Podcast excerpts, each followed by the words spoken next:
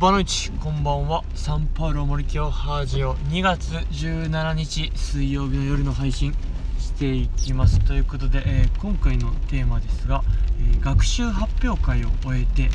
というテーマでお送りしていきます、えーまあ、そんな感じで、まあ、今日水曜日学習発表会本番を終えてですね。まあまあまずまず一段落一ミッション終わったので、えまあ、サウナに来てサウナから帰ろうとしてるところですが非常にですね緊急事態なんです。今日ですね、まあ、いきなり冷え込んで、えー今夜から明日にかけてですね、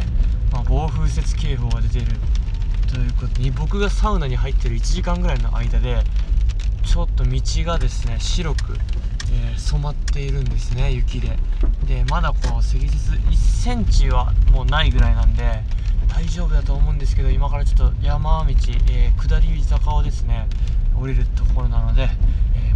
安全運転で行かさせていただきます、えー、ほかり川ですかね。っていう感じで行こうと思います。えー、まあまあ、えー学習発表会がありましたと。で、まあ、これに向けてですね、まあ、本格的に練習始めたのは本当につい1週間10日前ぐらいとなりました。でまあこの学習発表会をする中でまあ一つ自分自身、まあ、先生として、まあ、組織チームで言ったらこうリーダーとして、えーどうあるべきかみたいなのを、まあ、考えるきっかけになったかなと思います、まあ、本当にこの学習発表会はですね、えーまあ、非常にオーソドックスな形で、まあ学習の発表会なので、えーまあ、4年生のですねいろんな教科ですね。国語はなかったんですけど、えー算数理科社会、えーまあ、総合そして体育。な、えー、かんあ図工もですね、まあ、そんな感じのラインナップで、えーまあ、授業でやったことをクイズ形式にしてみたりだとか、まあ、そんな感じで、えーまあ、参観日学習発表会に来てくださった保護者向けに、えまあ、学びを披露する。そして楽しんでもらう。そしてまあ、え1年間の、え成長の姿とかどんなことを学んだかっていうのをまあ知ってもらう。見てもらうっていう、えーような回です。でなんか聞く話だとこう劇をやったりだとかなんかそういうですね結構ドカーンとやるパターンもあるみたいなんですがまあ僕の学校僕のクラスに関してはまあ普通に教室ですね、まあ、順番に各チーム5分ぐらいで、えー7チームあったんですかね、まあ、発表していきました。で、まあ、最初はですね、まあ、私も初めての経験ですので、まあ、どういう形に落とし込めるのかなと。実際この1週間10日ぐらいで、えー発表できるぐらいまで持っていけるのかなっていうのはちょっと不安はあったんですがなんとかまあ今日終えてみてですね、えーまあギリギリ、まあ、形になり、えーきちんと、え披露できですねきちんと45分間の授業、まあ、時間ぴったほぼほぼぴったしぐらいで、え終えることができました。でまあまあ本当に、まあ、自分という人間が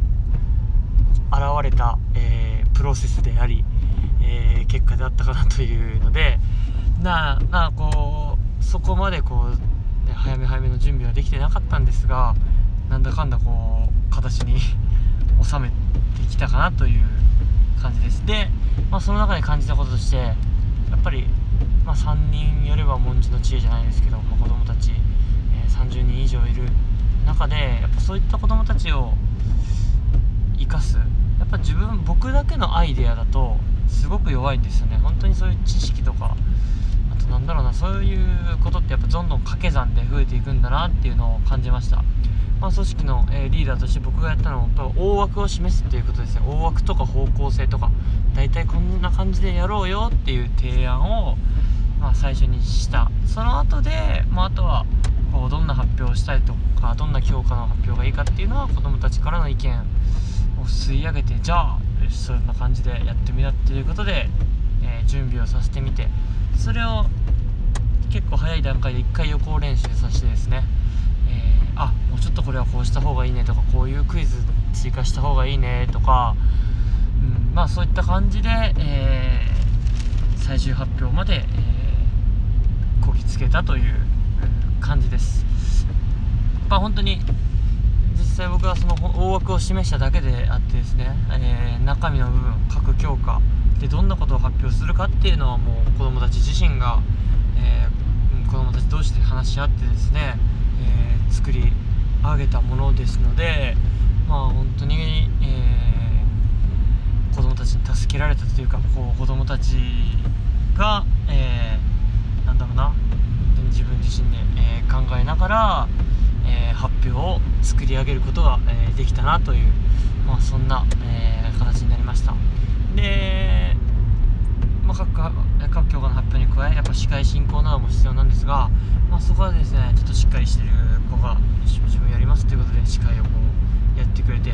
そこまでこう僕はシナリオを特に書いたわけではないんですがまあまああの最初から最後までですね、えー、場を持たせたというかじゃあ次の発表はこのグループですっていう感じで、えー、まあ、時間を見ながら、えー、状況を見ながら、えー、適切に、え対応してくれました、まあ、そんな感じでこうなんとか無事にっていうか無難にというか、えまあ、大事な、えイベントを終えることが できました。はい、まあ、そんな感じでですね、まリーダーとしての学びとしてはやっぱ大枠方向性っていうのは示す。その上で、まあ、あとは信頼して、まあ、任せる。で途中途中ですね。途中経過途中チェックっていうのはしたして、えー、修正とかアドバイスとかを入れてもう一回、えー、任せる、うん、そういうのが大事かなと、えー、なんかやっぱ細切れの時間とか、えー、全部方法を示すんではなくて、え方性を示してドーンともう1時間2時間与えると。あとは信頼して、えー、まあ、進捗を伺いながら、まあ、リーダー格となる、えー、人間を中心にですね、まあ、進めてもらう、まそういうのが大事かなと、えー、感じました、まそうすることでなんだろうな、ま自分自身もうん。まあ昨日の竹馬の時に話した感覚と一緒ですかね。最初のきっかけ、01の部分は一緒にこう与えて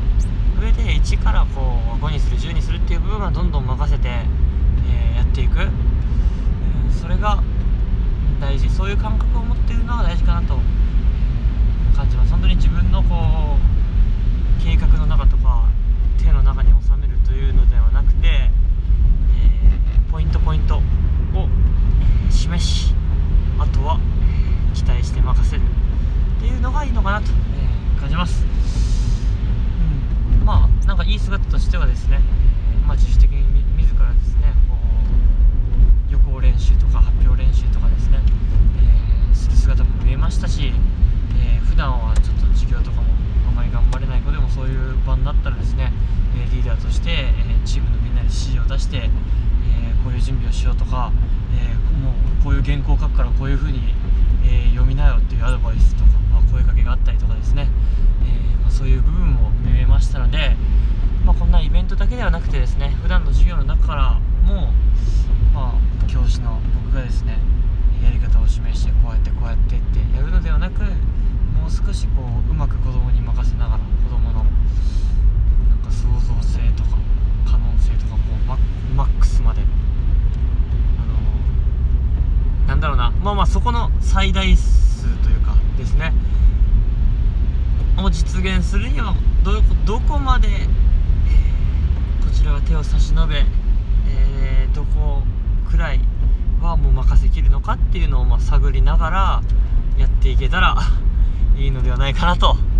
感じております、まあ、そんな感じで、えー、学習発表会を終えての所感でした、まあ、無事に今山道はですね下って降りることができて下に降りるとまだ道には雪が溜まってないので、大丈夫かなと思います。今夜から明日にかけて、まあ、どれほど降るのか分かりませんが、まあまあ大きな事故などは、えないように願う願っているところです、お疲れ様でした。また明日すぐですね、え指導案を作らないということで、まあいろいろとです。次から次にもう試練が襲ってくる年度末ではあるんですがまあこれもまた自分自身の、えー、成長の機会修行であると捉えですね。うん。まあまあ焦らずに着実にでも、うん、やっていこうかなという感じです。まだまだ頑張っていきましょう。そしてご自愛ご自愛ください。ムイトブリガードチャオチャオ。